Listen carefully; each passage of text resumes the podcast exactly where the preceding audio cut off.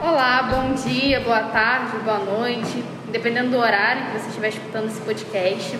Meu nome é Lara Bernardo e estamos iniciando mais uma Ação Comunicast, o podcast oficial do, da ação comunitária do Nelassari. Hoje contamos com a presença de Tamires Eupídio. Tamires vai agora se apresentar. Olá, Tamires, tudo bem? Pode se apresentar para a gente, dizer sua formação, o que você faz, para que os nossos ouvintes te conheçam um pouquinho melhor? Sim. Bom dia, boa tarde, boa noite, seguindo a Lara, né, naquilo que ela estava dizendo. É, eu sou Tamires Eupídio, sou formada pelo Direito UF, faço parte também de organizações e movimentos, né, dentro da pauta de mulheres, dentro da pauta feminista. É, sou, sou presidente da Associação Acadêmica de Mulheres do Direito, fundada, né, no Direito UF, mas é uma associação que ela é supra ela é supra-institucional, tem vínculo com universidades particulares também, né, universidades privadas parceiras. Tem também, a gente tem vínculo com diversos estados e hoje a gente é, pode se considerar uma associação internacional, porque a gente tem professoras, né, mulheres professoras em diversos lugares do, do país, né, do país e do mundo. Né? A gente tem na Europa professoras, tem nos estados brasileiros. Eu faço parte também da equipe da Codinha aqui em Niterói, né, que é a Coordenadoria de Políticas Públicas e Direito das Mulheres. Eu sou coordenadora do eixo de violência contra a mulher, toco os projetos, crio projetos para implementação de políticas públicas voltadas para essa, para essa área, né, para esse setor. Além disso, é, quando fiz intercâmbio em Portugal, também estudei lá direito de mulheres, fazendo um estudo comparado entre as legislações que a gente tinha aqui no Brasil e um pouco da legislação que eles têm lá, como eles compreendem a violência contra a mulher, é, as questões de gênero. Também faço parte, né, da, sou da comissão executiva da Juventude Socialista do PDT, faço parte também da AMT, né, que é a ação da mulher trabalhista dentro do nosso partido, que é uma ação muito organizada e contribuo, né, faço pesquisas, eu acho que eu posso me considerar uma pesquisadora por amor, porque eu pesquiso políticas públicas para mulheres e diversos outros assuntos, mulheres dentro da ciência, mulheres no espaço público, em espaços de poder e dentro da academia, né? Por isso a gente fundou, inclusive, e criou, fui a criadora, né, idealizadora e, a, e a, uma das fundadoras dessa associação acadêmica. E também já fui assessora parlamentar aqui em Niterói também e hoje saí do legislativo para ir para o executivo, para implementar essas políticas públicas. Legal, Tamires. Bastante coisa. Ótimo. É, e explica um pouquinho para a gente, né? É, os nossos ouvintes já sabem que o tema dessa entrevista é sobre direito à vida das mulheres, mas para a gente entender melhor, quando que começou a sua militância com relação aos direitos da mulher, qual, das mulheres? Qual foi o estalo? Qual foi, vamos dizer assim, gatilho para que você começasse essa atuação, essa militância? O início dessa militância começa comigo desde pequena. Eu cresci numa, numa cidade de interior do Rio de Janeiro e à época, né, eu não sou tão velha, eu tenho 24 anos, mas naquela época ainda, quando eu era menor, a gente não tratava sobre esses assuntos, né? Cresci numa, num nicho familiar muito patriarcal, apesar da minha família ser uma família de matriarcas, né? Mas a figura, a figura central de um homem, né, que tinha na minha família, ela é dos homens que tinha, que compuseram a minha família, né? Era muito marcada pelo machismo, né? Muito atravessada pelo machismo. E desde cedo, infelizmente, né? Mas a gente tenta tirar proveito de algumas situações para tornar, fazer com que a nossa indignação vire luta, né? É, desde pequena eu tive que defender mulheres, eu tive que me defender e defender as mulheres que estavam na minha família. Então, desde pequena eu sou uma militante da causa de mulheres. Para você ter ideia, e eu não tenho problema de compartilhar isso, porque eu acho que nossas, as nossas experiências pessoais podem ser identificadas com aquelas pessoas que estão nos ouvindo, né? E isso serve de às vezes de motivação para que a gente tome partido nessa luta.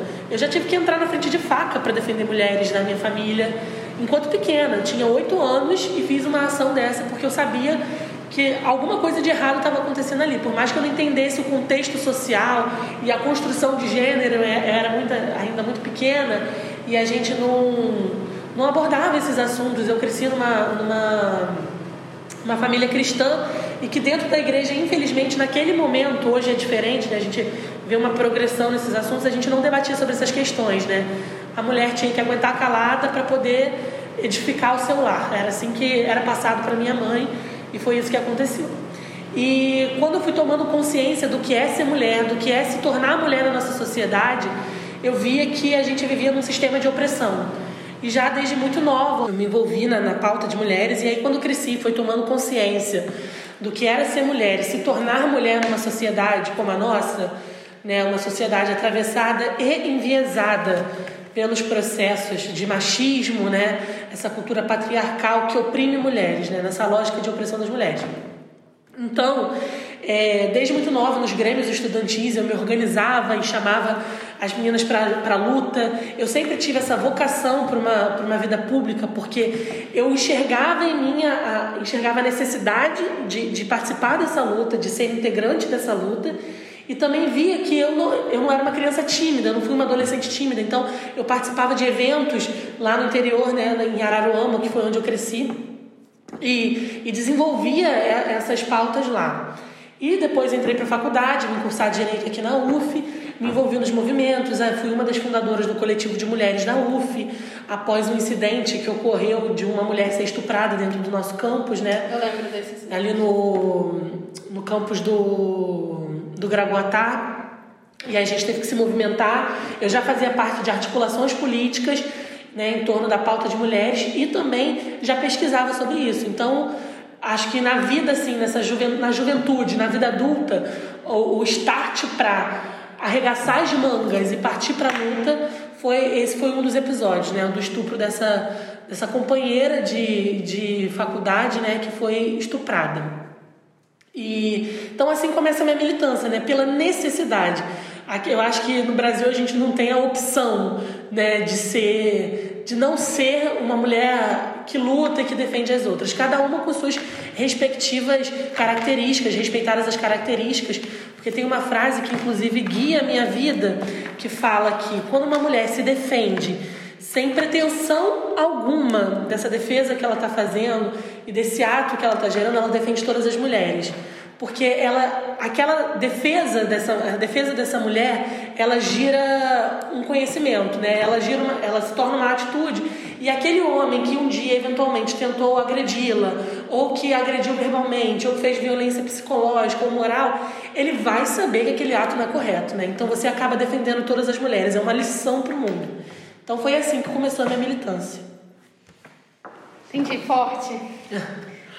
Eu acho que, é, enfim, me metendo um pouco, é, eu acho que muitas de, né, de nós, mulheres, que, que nos identificamos com essa luta e que participamos de alguma forma, em algum nível, né, dessa luta por defesa dos direitos das mulheres, vivenciaram e passaram em algum momento da vida, né, por é situações assim. Eu acho que isso muitas vezes é um estalo, seja na família, em casa, seja uma amiga que foi violentada ou alguma coisa do gênero, seja porque passou por um processo de violência doméstica ou relacionamento abusivo, enfim. Exatamente.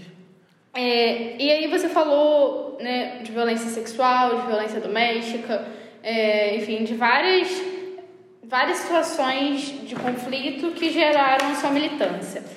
É, a gente sabe que hoje os números de feminicídio no Brasil são muito altos, né?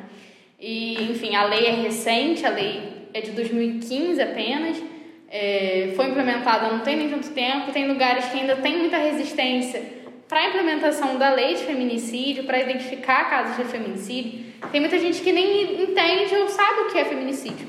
Então eu queria que você explicasse um pouquinho, porque a gente sabe que isso tem. É, né, se a gente quer falar sobre direito à vida da mulher, a gente tem que falar também de como essa mulher morre. Exatamente. Então, explica um pouquinho pra gente o que é feminicídio. Bom, o feminicídio, ele é um crime, né, que é cometido exatamente pela por ser mulher.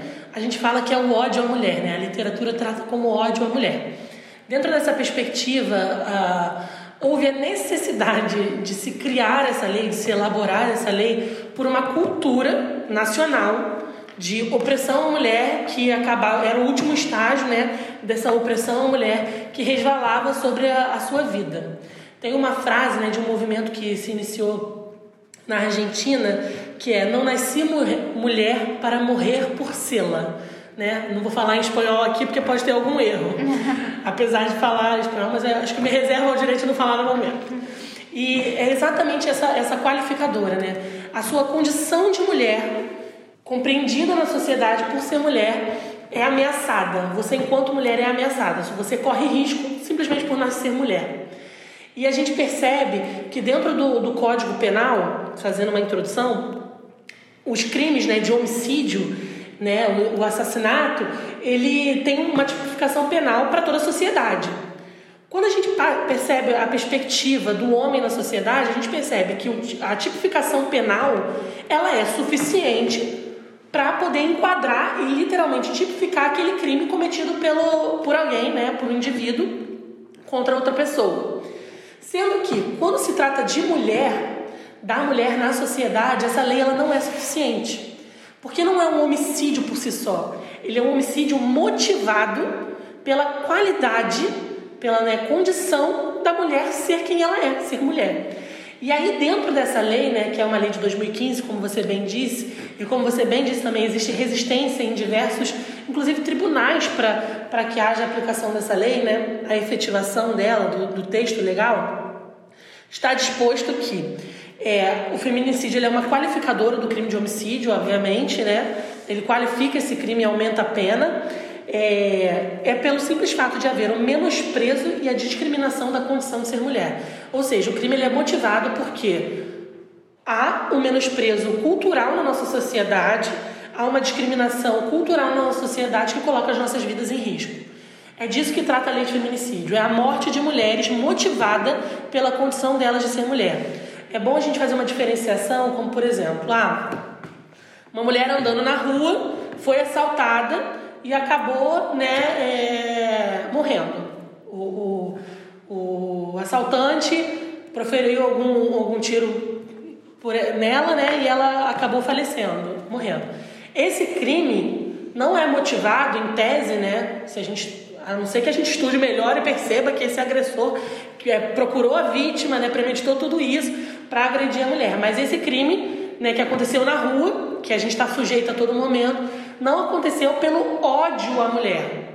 Ele pretendia uma ação que era roubar, furtar, mas é furtar ou roubar, né? Fazendo essa diferenciação técnica propícia. E ele não quis matar essa mulher por ela ser mulher. Aconteceu, né? Ele matou, é um ato errado, é um homicídio ainda, né? E aí tem uma qualificadora quando é roubo seguido de morte, né? Mas não é o que, o que define isso não é a condição dela ser mulher. Então o feminicídio trata especificamente de crimes contra a vida da mulher, né, que são motivados pela condição de ser mulher, por ser quem ela é. O que é um absurdo, né? A gente percebe que nascer no Brasil já é nascer com o temor de ser morta, simplesmente por ser quem você é. O tempo inteiro. Exatamente. E aí, então a gente tem que provocar o que? Uma mudança na cultura, né? A gente tem que pesquisar, entender e tornar essa informação, né? Fazer o que vocês estão fazendo aqui. Passar essa informação para todo mundo. Sim. E aí, no caso, se fosse um homem, não morreria naquela circunstância, porque é uma coisa específica. É o ódio à mulher, né? É literalmente o ódio à mulher. Como, por exemplo, um parceiro que assassina a namorada porque ela traiu ele ou porque ela não quis fazer alguma coisa que ele queria que ela fizesse, enfim. É, especificamente por ser mulher. Se fosse homem naquela situação, não seria Aí é feminicídio. E, inclusive, dentro da própria lei de feminicídio, existe a progressão, progressão não, existe a, a, uma, um aumento da pena também quando é nesse cenário de violência doméstica. Porque por mais que eles eles não estejam, não sejam casados, sejam apenas namorados ou morem juntos, é uma violência doméstica, né? Desse vínculo, ele se aproveita desse vínculo que ele tem, que ele tem com essa mulher, né? Essa que já está posto na sociedade, né? Essa, essa, ele se coloca no lugar de autoridade sobre essa mulher e a oprime e aí acaba, né? Eventualmente gerando a morte dessa mulher. É um crime por ela ser mulher. Então tem um aumento dessa pena. Se eu não me engano, é um terço dessa pena. Aumenta um terço da pena, porque ele se aproveitou desse vínculo que ele tinha dela, dessa, dessa relação de intimidade. E matou essa mulher, né? Assassinou essa mulher. Então, é um crime também de feminicídio. Além de, de ser uma violência doméstica, né, que foi que resvalou no, no último estágio, que é a morte, é um crime de feminicídio também. Entendi. E como que a gente pode relacionar o direito à vida, que é um direito que todo mundo tem, com o feminicídio, com uma defesa específica da vida da mulher, da defesa da vida da mulher? É, dentro dessa pergunta, né, a gente encontra alguns caminhos. O direito à vida ele é, ele é resguardado dentro da nossa Constituição, né? E também a gente tem uma parte, uma parte do nosso Código Civil que, que aborda o direito à vida. O direito à vida ele é inviolável, né? É a inviolabilidade do direito à vida e assim como de outros direitos. Mas o direito à vida é aquele que nos permite ter outros desdobramentos, como por exemplo, direito à honra, direito à, à nossa imagem, direito ao nome, direito à inviolabilidade da nossa privacidade. Então, o direito à vida a gente pode colocar ele, né, como principal direito que gera os outros desdobramentos, porque a gente só tem esses outros direitos se a gente tiver vida, né? E dentro dessa questão de ter esses desdobramentos, a gente também percebe que dentro dessa ótica, a mulher, a gente tem que lutar para que a mulher tenha uma vida, que a vida dela seja garantida, que é algo que é principal, que é basilar, e ainda a gente tem que lutar pela dignidade da pessoa humana, né? Lidar, é, lutar pela dignidade da mulher, para que ela tenha uma vida e viva, não só exista, né, não só sobreviva, mas viva com dignidade. Dentro dessa, dessa construção, a lei de feminicídio, ela está alinhada a isso, porque a gente quer proteger a vida dessa mulher. A gente tem mecanismos preventivos. Mas se esses mecanismos preventivos não tiverem efeitos, existe pelo menos a, a, a punição né, desse crime tipificado especificamente, que é a lei de feminicídio, para poder punir esse crime, porque esse, e essa punição, né, dentro do Estado punitivista, né, desse, do Estado penal, a gente encontra essa condição de punir o agressor, né? Por mais que simplesmente punir não reeduque ninguém, né? Tem outros caminhos, mas isso é um assunto para um outro debate. Mas a gente tem, então, dentro da, do nosso ordenamento jurídico, na nossa nação uma lei que prevê a punição para esse tipo de crime, tentando coibir de certa maneira, né, com que esse crime aconteça. Apesar de eu particularmente não acreditar que simplesmente por haver uma lei, né, é, as pessoas vão parar de cometer determinados tipos de delitos e crimes, é, eu acredito que a gente precisa se utilizar dessa ferramenta que a gente tem agora, se apropriar dela, né? E fazer com que ela valha, fazer com que ela seja implementada, quebrar as resistências para que ela seja aplicada, né? E também fazer com que haja uma mudança de cultura. E isso a gente vai fazer, essa mudança de cultura a gente faz desde o, o, o grau mais leve até o grau mais acentuado desde conscientizar, conscientizar crianças para que elas não se tornem crianças agressoras, para que elas não produzam esse, esse ódio contra as mulheres, né, para que as próprias meninas se apropriem da, da luta das mulheres e tenham consciência de seu papel na sociedade para que elas não aceitem menos. Então eu acho que isso, a gente tem uma transversalidade né, do direito à vida e esses outros desdobramentos né, de leis para proteger essa mulher. Então, Tamires, explica pra gente, você falou que é, né, você chegou a mencionar que feminicídio é o, o, extremo, é o último ato de violência contra a mulher, porque depois ela morre e não tem mais o que ela possa sofrer. É... Em tese, né? Tem, tem homens que ainda é, vilipendiam cadáveres Cadáver, né, de mulheres. É, meu Deus, ainda tem isso. É. Mas em tese, é, enfim, chegou no extremo. E aí a gente sabe que para chegar no feminicídio existe toda uma trajetória de violência contra a mulher nesse processo, né? Geralmente isso começa de uma forma muito sutil e vai aumentando, enfim, até chegar no feminicídio. Você pode explicar um pouquinho pra gente quais são, seriam esses é, tipos de violência contra a mulher, como geralmente começa, até para que um ouvinte, de repente, que está em casa e que sofre uma violência que ela às vezes não identificou como violência, perceba que, nossa, isso daqui pode aumentar e virar inclusive um feminicídio. É, pode falar um pouquinho para a gente sobre isso? Sim, essa pergunta que você fez é muito interessante e a construção que você fez para se materializar nessa pergunta também é muito faz muito sentido. Por quê? Dentro dessa, dessa ótica do feminicídio, né, existem obviamente mecanismos de, de, de prevenção. E dentro desses mecanismos de prevenção, a gente encontra né, uma das primeiras ações que é até inclusive mais custosa de se fazer porque é difícil transformar uma cultura, né? Um mecanismo de prevenção seria iniciar um projeto nacional sólido e contundente para mudar, né? E mudar, moldar e mudar a, a consciência, né, da nossa população acerca dos crimes cometidos contra a mulher. Bom, respondendo a sua pergunta, a gente tem hoje tipificado na Lei Maria da Penha cinco tipos de violência. Violência moral, isso não na ordem que está na lei, tá? Violência, violência moral, que é aquela que você é, causa ou interfere em alguma situação para humilhar essa mulher perante a sociedade, para ferir a sua honra, ferir a sua imagem e outros desdobramentos. A gente tem a violência psicológica, que é aquela que é muito sutil e difícil de ser identificada, sobretudo porque a gente começa a perceber essa violência, né? Que é uma violência que transforma a nossa individualidade. Você deixa de ser quem você é por conta daquele massacre intelectual e da sua personalidade que está sendo, que está acontecendo, né? E dentro dessa dessa ideia né? A gente vê que essa violência psicológica é mais difícil de ser identificada, de ser reconhecida, porque a mulher só vai perceber quando ela já está sofrendo outro tipo de violência. Por isso a gente precisa trabalhar tanto nesse mecanismo né, sobre a violência psicológica, porque ela também desencadeia várias outras. A mulher se sente menor, a mulher se sente humilhada, ela acha que nunca vai encontrar um parceiro ou parceira, porque também existe violência né, entre mulheres e mulheres, mulheres lésbicas.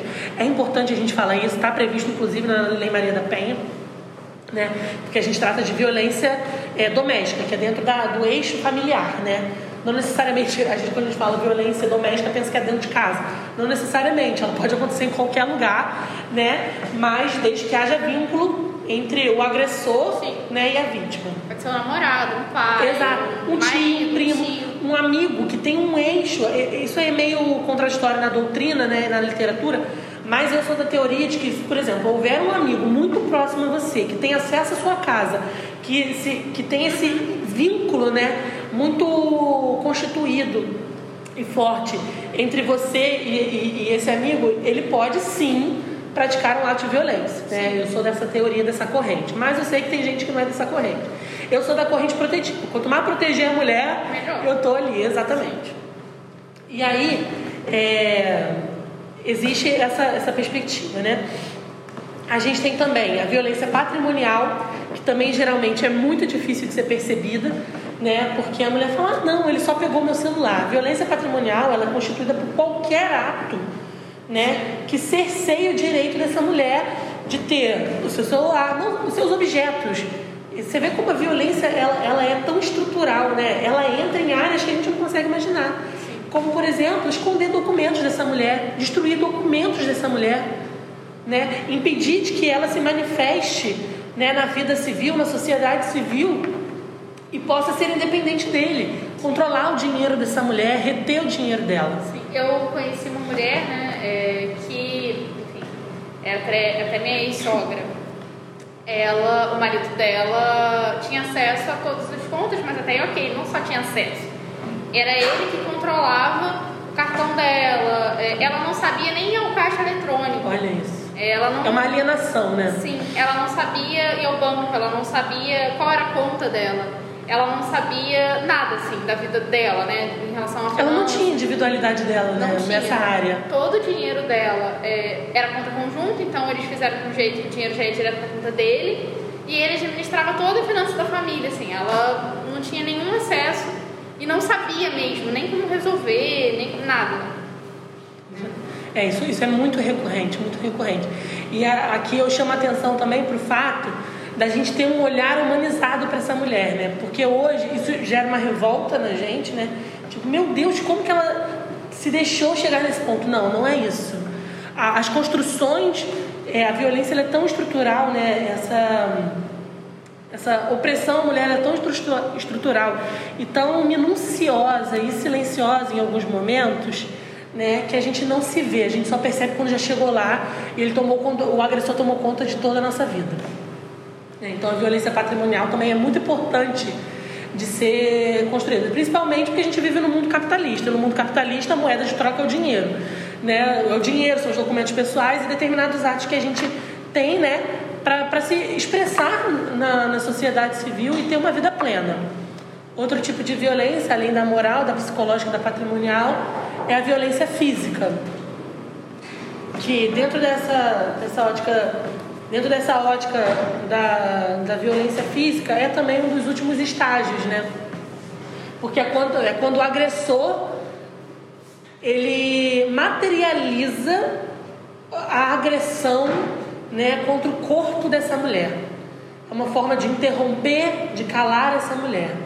E uma agressão física, além né, daquilo que já se pressupõe de que ela já passou por uma violência psicológica, ela machuca, machuca o corpo e a alma. E curar feridas da alma é muito complicado, né? Você se reestruturar, reestruturar e se autoafirmar numa sociedade quando você se sente humilhada, quando alguém feriu o seu corpo, aquilo que você é, o seu corpo, né? Por mais que seja uma capa material para nossa alma e para o nosso espírito, para aqueles que acreditam nisso, né? Que é o que eu acredito, é aquilo que se identifica. Você é identificada pelo seu corpo, né? Em, em um primeiro momento. Ah, quem é a Tamires? Tamires é uma mulher alta. Tamires é uma mulher é, é, que, que, se, que participa dos atos da sociedade. Eu vou ser identificada assim. A minha, minha maior característica, né? Que chama os olhos é a minha altura, porque eu sou bem alta. Inclusive quem está ouvindo agora sabe que eu sou bem alta. É alta mesmo. então a gente se sente diminuída. É, posso compartilhar também, porque não tem problema, mas eu já sofri agressão. Né? Já, já participei, já infelizmente fui vítima de uma, de uma. Foi um ato só, né? Um ato isolado, inclusive.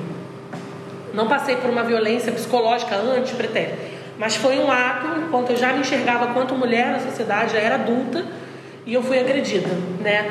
Dentro desse eixo familiar de um vínculo com uma pessoa, foi por um homem. E eu, eu lembro quanto eu me senti humilhada com aquilo. Eu, você tem ideia, quando eu tomei banho, eu me escovava, porque eu estava sentindo nojo de mim. Olha isso. E eu era apenas a vítima. Então a gente tem que ter esse olhar humanizado pela vítima, né?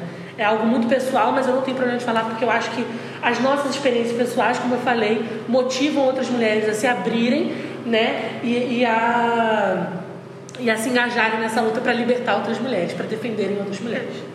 Graças a Deus, esse ato isolado não me machucou tanto, mas feriu a minha alma, muito, né? Então tem a violência física. E a gente tem também uma outra absurda, que é a violência sexual, né? Todas elas são absurdas, mas tem a violência sexual que, é, que tem, a gente tem uma lei que trata sobre isso também, que é a lei de importunação sexual, né? Trata de outros desdobramentos, mas dentro da violência sexual tipificada dentro da Maria da Penha, a gente encontra, né? É, é a ação de não respeitar a individualidade sexual, né? A autodeterminação sexual dessa mulher e de violar o seu corpo, né? Eu, eu vejo que mulheres né, com, com as quais eu tive contato que passaram por isso, a luta que é para se reestruturar. Né? Você, você interfere na condição de autodeterminação daquela pessoa. É você não respeitar o não daquela pessoa. E às vezes a gente fala não é não, e quando isso entra numa campanha, a gente perde a, a noção do que aquilo significa. Não é não, porque quando eu falo não, eu não quero. A minha individualidade, o meu ser, não está de acordo com aquilo. E é o ato de você, literalmente, né, agredir essa mulher, invadir essa mulher violar essa mulher, que também é um dos últimos estágios, né? É, a gente tem a, lei, a, a, violência sexual, né? Esse tipo dentro da Maria da Penha, mas é a Maria da Penha trata, como eu disse anteriormente, só para reforçar, de casos, né, de violência doméstica dentro desse eixo de vínculos familiares ou de, de pessoas muito próximas que têm um vínculo com você. Mas a gente tem no nosso ordenamento a lei de importunação sexual, a gente tem no nosso Código Penal né, o crime de estupro, estupro contra vulnerável e etc. A gente tem diversas outras leis que também trabalham como mecanismos de proteção à mulher, né? Não, nesse caso eu não digo nem prevenção, mas de proteção de fato. A Lei Maria da Penha é uma lei preventiva também. Ela tem outras ações que previnem, né? E que instruem o, o aplicador da lei, o, o operador da lei, né, a como se portar para poder proteger essa mulher, como por exemplo as medidas protetivas. As medidas protetivas elas são concedidas né, para proteger essa mulher de, uma, de um ato que está na iminência de acontecer, ou que já aconteceu e a gente não quer que se repita. E é uma inovação dentro do nosso código, né, dentro do nosso ordenamento, porque só tem na Lei Maria da Penha. A gente só concede né, é, medidas protetivas é, quando de uma situação de violência doméstica. A gente tem também, como já foi falado, a lei de feminicídio, mas aí não é prevenção. A gente tem a lei de importunação sexual, tem a lei do minuto seguinte, que é quando acontece a violência sexual e essa mulher tem direito, né, é, dentro dos, dos órgãos públicos, de ter todo o tratamento e na eventualidade né, de ter sido abusada e gerar, gerar uma criança, dela fazer um aborto legal, né? É uma das previsões dentro do aborto legal. E a gente tem hoje um presidente da República que só acirra né, essas, essas violências institucionais contra a mulher. Como, por exemplo, ele foi uma das pessoas que votou no projeto de lei para barrar esse projeto de lei do minuto seguinte. Então a gente vê a preocupação que ele tem com a mulher, né, com a pauta da mulher na sociedade. E isso tem que ser, pessoas que estão nos ouvindo, né, tem que ser um fato de, de despertar. Né? Eu preciso entender quem está do meu lado e quem não está. E eu preciso militar contra, não a pessoa, não só a pessoa, né? Caso quem queira militar contra a pessoa, estamos aí, eu vou junto. Mas militar contra essa situação, porque os direitos das mulheres, quando, se, quando ocorrem situações de calamidade, como por exemplo a, a própria pandemia ou situações de calamidades que ocorrem, de, de eventos da natureza, os primeiros direitos que são violados são dos vulneráveis. É da mulher, da pessoa com deficiência, do povo, do povo negro, dos indígenas. Então é, é muito, é muito paradoxal, né? né? Até uma antítese, porque aquele que é mais vulnerável precisaria ser o mais protegido, e não é.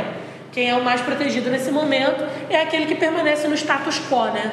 Na sociedade, que é o que sempre foi privilegiado e que não é atingido. Porque ele, se, se a construção foi feita de uma maneira para que ele não fosse atingido. E é isso que a gente precisa garantir para as mulheres que os direitos, que a gente, a, a nossa luta é para que a gente no futuro, né? E eu espero que não, que não seja um futuro tão distante assim, é de que a gente não seja mais enquadrada como uma, não esteja mais numa sociedade que a gente seja enquadrada como vulnerável socialmente, né? E por isso a gente precisa de todas as mulheres nessa luta. A gente tem também a lei Carolina Dickman, que você vê dentro dessa sociedade que a gente se coloca hoje, que é a sociedade da informação, da tecnologia, né, que é uma projeção da nossa vida física e a vida real, como a gente costuma dizer. Por exemplo, tem os crimes de, de porn revenge, né, que é você se utilizar de, de imagens, né, que são que a gente comumente chama de nude, para poder fazer vingança ou para fazer chantagem nessa mulher, né? É, é, é, mais um tipo de violação, né? De você expor essa pessoa, expor um momento de intimidade. Isso que é muito preocupante. Porque é você se utilizar de uma intimidade que você teve com essa mulher, e aí quando eu digo mulher, eu coloco né, nesse bojo tudo que é compreendido, né, todas as pessoas que são compreendidas e se autodeterminam enquanto mulher na sociedade. Exatamente, né, das orientações que essa pessoa tem. Então, é você se utilizar desse momento de, de intimidade em que a mulher está frágil para poder né, é, oprimir ainda mais. Né? Então, esses são um dos mecanismos que a gente tem no nosso ordenamento jurídico, na nossa, no nosso conjunto de leis, né, que é esse ordenamento jurídico, para proteger em algumas medidas de prevenção à mulher. A gente tem programas como o CEAN, né, que é o Centro Especializado em Atendimento à Mulher em Situação de Violência, e a gente tem a CODIM, né? E isso a gente vê, é uma política nacional, o CEAN, mas que ele se desmembra né, dentro dos estados e dos municípios também. E a gente tem aqui Niterói, que é uma equipe, inclusive, muito boa, que eu conheço bem porque faço parte. então, são esses os que, é, que a gente tem. É, você estava falando, Tamires, é, né, dos vários tipos de violência e tudo mais, e a gente sabe que é, é muito falado sobre quando chega no estágio de violência física, de violência sexual e tal, mas que é muito velado quando está em estágios mais iniciais ou mais sutis, como é o caso, por exemplo, da violência psicológica ou da violência material e tal. É, e aí me parece que as mulheres, inclusive, além de terem muita dificuldade de identificar esses casos, é, acreditam que não são casos passíveis de denúncia. Explica pra gente é, rapidamente, assim, como que essa mulher ela consegue identificar é, que ela está numa situação desse tipo de violência, por exemplo, psicológico. O material acho que ficou mais claro, mas eu acho que a psicológica ela é muito sutil e muito difícil de ser identificada, né? É, então, como que ela identifica e se ela pode fazer essa denúncia?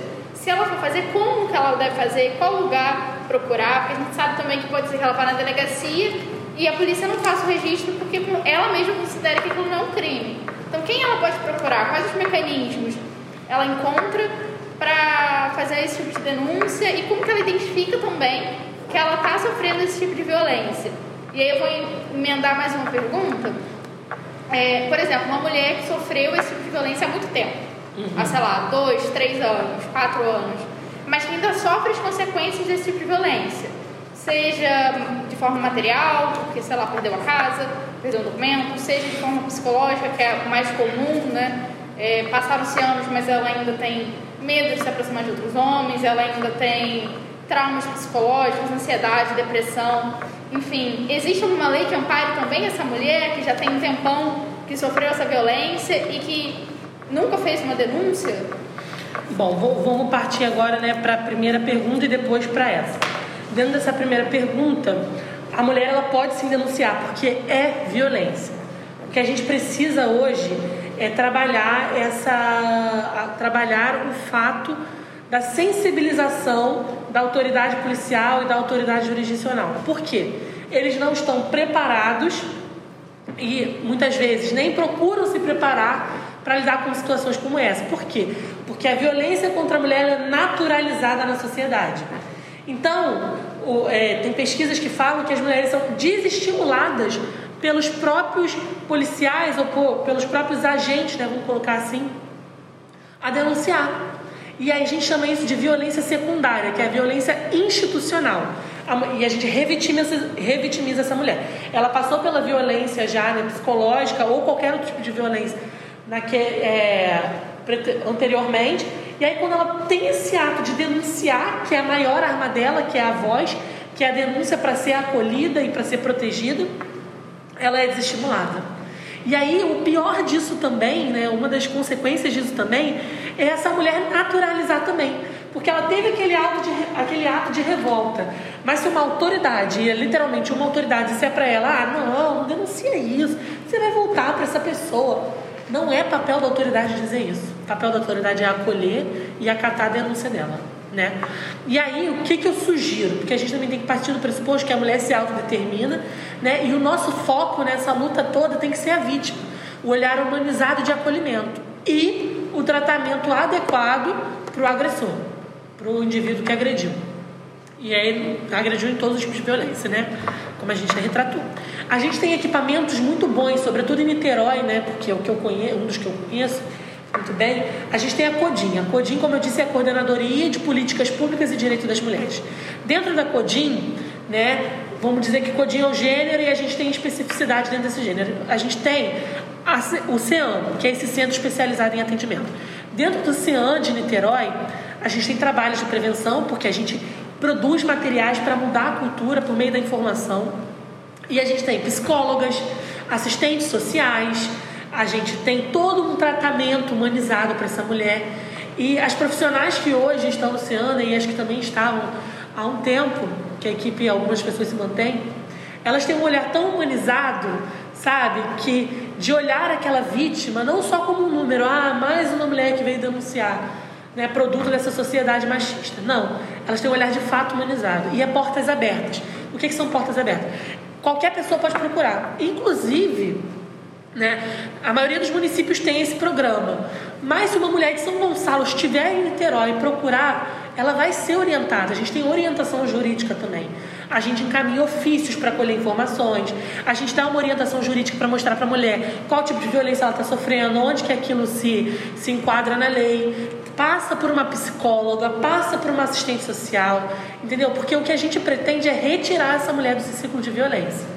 E aí a pergunta que você fez, né, falando sobre essa questão de, de uma mulher que já sofreu há muito tempo, que pode ou não ainda estar sofrendo, se ela não estiver sofrendo, já passou muito tempo, aí existe uma coisa no direito que a gente chama né, de prazo. Tem prazo que vai decair e vai prescrever. Existem determinados tipos de crime para denúncia, né, para aquilo ali ser, processo se iniciar, é, a gente tem um prazo para isso. E aí a gente são diversos prazos. Tem que observar né, na legislação competente para o caso, observar os prazos. Mas se essa mulher ainda se sente oprimida, às vezes ela nem está sofrendo mais, mas ela ainda está marcada pelaquela violência, ela pode procurar esses serviços do CEAM. Procurar a CODIM ou o CEAM, né? o CEAM cuida especificamente de violência, né? Que é a nossa sub, é o nosso sub-eixo, mas que é muito importante, é o nosso carro-chefe que precisa ser, as políticas precisam ser aplicadas ainda mais, implementadas ainda mais, porque é algo muito sério, né, que mexe na estrutura toda da mulher. Então ela pode procurar o CEAN, que ela vai ter um acolhimento, ela vai ser recebida, vai passar por uma triagem, vai ver se vai ter necessidade para o psicólogo, para o assistente social e orientação jurídica. E lá tem trabalho de arte e terapia, em que as mulheres se expressam por meio da arte, tem roda de conversa. Tem, a gente potencializa essa mulher e tem vários outros projetos muito importantes que vão acontecer, que estão se estruturando agora nessa nova equipe da Codim que se formou, né? para projetar essa mulher para o mercado de trabalho, trabalhando com empreendedorismo. A gente cuida da emancipação. A nossa missão é emancipar a mulher de toda a rota de violência e de cuidar integralmente dessa mulher. A mulher mãe, a mulher que trabalha, a mulher que está empobrecida, a mulher lésbica, a mulher trans. A gente cuida de tudo isso, porque a integralidade do nosso ser tem que ser emancipada os diversos tipos de opressão precisam ser interrompidos e exterminados, né, erradicados. Então ela pode, é um caminho que ela pode escolher, né, de encontrar o equipamento público. Perfeito. É, você já falou um pouco, mas só para sintetizar melhor. Então uma mulher que está numa situação de violência ou que já sofreu, enfim, é, ela pode procurar quais canais de atendimento para denúncia? A gente tem o 180 180 é, a gente orienta, né, para que ele seja, para que haja, para que a pessoa recorra ao 180 quando não, quando a, a, a violência não estiver acontecendo naquele momento. O que que acontece? O 180 funciona da seguinte maneira: você liga para o 180, faz a denúncia, eles coletam seus dados, é um programa nacional. E aí eles coletam seus dados. O dado vai para a federação, né? é um programa nacional. E eles têm até dois dias para repassar isso para o município, para o estado e para o município. Então, nesses dois dias, muita coisa pode acontecer. A mulher pode desistir de, de denunciar, a mulher, infelizmente, pode ser morta por esse agressor. E várias outras questões. O que a gente orienta é ligue né, para o 190. Se você estiver sendo agredida, se você estiver sendo fisicamente, moralmente, psicologicamente, liga para o 190. Porque eles têm o dever, né? É dever da autoridade policial interromper aquilo, porque é um crime, isso é crime. Né, tipificado no nosso Código Penal. Então liga para o 190. Mas o 180 ele é muito importante. Por quê? E por que eu friso tanto o 180 para a gente ligar?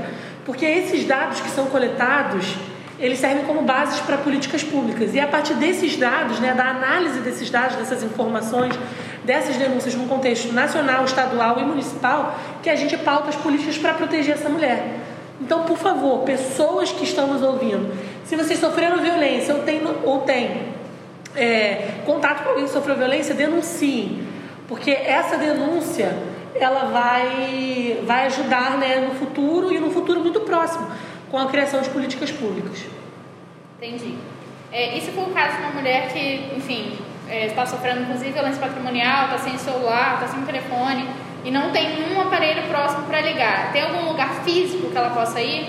Tem, a gente tem hoje a campanha do Sinal Vermelho, né? Que é junto com as farmácias, é, que foi uma campanha também nacional feita pela Associação de Magistrados Brasileiros, né? Junto com diversos outros órgãos políticos. É, inclusive eu vi ontem uma matéria que uma mulher chegou com um X vermelho na mão e também escreveu num papelzinho, não foi nem numa farmácia, foi num banco. Ela escreveu no extrato do banco: Por favor, ajuda a violência doméstica, ele está ali fora. E o que a gente precisa fazer é treinar essas pessoas que têm contato com o público para saber como acolher essa mulher e como dar o tratamento adequado para esse agressor. Então, se uma mulher foi cerceada do seu celular ou de qualquer meio de comunicação, né, foi afastada de sua família, é, é uma situação muito difícil, muito complicada. Mas ela, se tiver, espero que tenha a possibilidade de ir à rua e, cont e contatem qualquer pessoa, né? Entre em contato com, com as pessoas de qualquer ambiente. E espero né, que elas encontrem pessoas que as acolham. Mas eu sei que em farmácias, por conta dessa campanha do sinal vermelho, né? ela é, é uma das maneiras de você denunciar, desenhar um X na mão. Não precisa ser só vermelho, porque na campanha fala X vermelho na mão. Pode ser um X, um X minúsculo. Demonstre que você está passando por uma situação dela, para que sua, dessa, para que sua vida seja protegida. Exatamente. E também, se souber, ver que uma mulher desapareceu, sei lá, é, ela pode estar sendo mantida às vezes em cárcere privado, ou coisa do gênero, denuncie também, né? É importante que a gente se una e observe não só a nossa vida, mas as nossas vizinhas, amigas, colegas, Exatamente. familiares. A gente tem que estar atento, né? Atento e forte. Dentro dessa perspectiva de treinar aquelas pessoas que têm contato com o público, é, eu, dentro da coordenadoria, né? De, dentro da CODIM, eu coordeno o eixo de, de violência contra a mulher, eu planejei um treinamento com a Guarda Municipal de Niterói, que está na iminência de acontecer. Começa agora, felizmente, dia 11 do 3 até dia 26 do, do 3, né? agora no mês de março, mês muito emblemático para o mês da mulher. O nosso projeto é treinar toda a Guarda Municipal de Niterói e depois ir partindo para as outras instâncias. Treinar Nititrans, treinar, fazer um treinamento também junto com, com a Niterói Presente, né? E dentro desse treinamento que a gente, a gente dá o escopo legal, dá toda a base legal para que os guardas e as guardas, né, mulheres, tenham, tenham propriedade e se apropriem das leis que a gente tem no nosso país para proteger a mulher e elas apliquem. A gente chama de é um módulo que se chama Tornar-se Mulher e Direito na Rua. Primeiro a gente entende a opressão de gênero que é, está na nossa sociedade e depois a gente parte para a legislação. Depois disso a gente tem o caminho da justiça, que é quando a mulher descobre, né, que é quando os guardas e as guardas mulheres descobrem quais são os equipamentos públicos pra, para os quais ela deve encaminhar, eles devem encaminhar essa mulher. E além disso, a gente também tem um debate sobre como acontece no judiciário, qual, como são os, os processos né, que se iniciam para proteger essa mulher e como se dá isso para criar vínculo e pertencimento. Porque quando a gente cria pertencimento, a gente cuida, né? A gente entende que nós somos agentes promotores né, e protetores da paz social e, nesse caso específico, da mulher. A gente trabalha também a questão da sensibilização para que eles não desestimulem essa mulher, para que eles acolham essa mulher e para que a mulher seja a principal nessa questão, entendeu? Não é tentar procurar, a gente trabalha isso, vai trabalhar isso muito forte com eles, que não é tentar procurar um motivo pelo qual ela foi agredida, não existe isso né? E, e a mulher se sente, para não re, revitimizar essa mulher, fazer aquela violência secundária que eu te falei que é institucional, que as instituições que deveriam acolher agridem ainda mais essa mulher duvidando da palavra dela, né? Então a gente tem esse trabalho de sensibilização, a gente traz equipe, uma equipe de teatro para encenar cenas de violência, para poder sensibilizar eles e eles enxergarem a realidade. Né? A gente leva dados para eles, dados do município, para eles, para que eles possam entender como a, como a situação ela é delicada em cada ambiente. E a gente também dá treinamento de defesa pessoal. Nesse primeiro mês a gente vai treinar 120 mulheres guardas, né? Mulheres guardas. Porque foi, a, foi uma escolha nossa, sobretudo porque a gente está no mês da mulher e é muito emblemático. E aí a gente dá aula de defesa pessoal para que ela possa imobilizar esse agressor e também possa interromper os atos dele caso ele se volte contra essa guarda mulher. Por quê? A gente entende que o homem que agride uma mulher, ele agride a mulher por ser mulher, né? E ele não respeita a autoridade da mulher, nem, nem mesmo ela tendo uma autoridade policial, né? um poder de polícia. Ele não respeita. Então é importante que a gente proteja as nossas guardas, porque a nossa guarda municipal não é armada, né? Porque Niterói escolheu dessa maneira, como uma consulta pública que foi feita, né? E então a gente precisa proteger a nossa guarda e dar mecanismo para que ela se sinta segura de proteger a outra mulher e interromper o ato de agressão. É um dos, dos grandes projetos que a gente está traçando aqui em Niterói, fora o Plano Municipal de Políticas Públicas, que eu também estou na coordenação dele, que é traçar políticas públicas em diversos eixos da cidade para proteger essa mulher, de prevenção, de punição e de proteção dessa mulher. Então é um trabalho muito grande que está sendo feito e eu fico muito honrada de fazer parte dessa luta, por conta de toda a minha história no movimento de mulheres e por ser mulher somente, né? Que isso já é tudo, né? Já é muito. Já conta muito. É, e vocês têm construído dados sobre isso, sobre violência contra a mulher no município? Você já tem algum? Tem construído? Como está isso? A gente agora, né, nessa nova formulação, inclusive uma colega minha, que é a pesquisadora, Júlia Goromar, ela está junto comigo né, à frente desse projeto de estruturar, de analisar e de dar um tratamento aos dados, porque eu pesquisei inteligência artificial durante muito tempo, né, e ainda pesquiso, na realidade, inteligência artificial e a sociedade de dados, né, como é que funciona esses dados. O dado, ele é uma informação, ele é cru, né? Ele é apenas uma, uma, você tem uma noção do que é aquilo ali, mas ele é cru. Quando você dá o tratamento, ele se vira, ele se transforma em informação. Então a gente está fazendo esse tratamento de dados, compilando todos os dados que a gente já tem, né, das gestões anteriores, para traçar um perfil, para ver o que mudou, o que melhorou, o que não melhorou, o que precisa ser tratado. Porque é por meio desses dados, né, e a gente enxerga esses dados de uma maneira muito humanizada, porque a gente sabe que tem mulheres ali atrás deles, né? Tem todo um ex-familiar que foi desestruturado por conta de diversas agressões. Então a gente capta esses dados, transforma e produz materiais e pesquisas, diagnósticos mesmo para a nossa cidade. Então esse é um projeto que tem acontecido dentro da Codim em Niterói. Muito bom. É, eu acho que é isso. Se você quiser fazer suas considerações finais, eu agradeço muito né, pelo convite de falar aqui sobre um assunto que me é tão caro, que me é tão importante, que atravessa a minha vida, que é o que me motiva a lutar. Né? Fiquei feliz demais com o convite, fiquei feliz aqui de ser entrevistada pela Lara. É, espero que as pessoas ouçam, que tenha sido informativo e para qualquer situação, se precisarem, pode me contatar. Né? Meu nome é Tamires Eupide, mas eu tenho Instagram, pode ser pelo Instagram, né? Tamires Underline Eupide, a gente pode deixar depois, né? Imagino. Podemos. Quando a gente lançar, para que se as pessoas quiserem discorrer mais sobre esse assunto, tiverem dúvidas, eu estou à disposição para falar. Sim, e se alguém também é, quiser fazer a denúncia, faça a denúncia, pode fazer pelo Disque 100 também, né, que é, é o Disque de Direitos Humanos, pode fazer pelo 180, pelo 190, dependendo da situação, como a Tamiris explicou.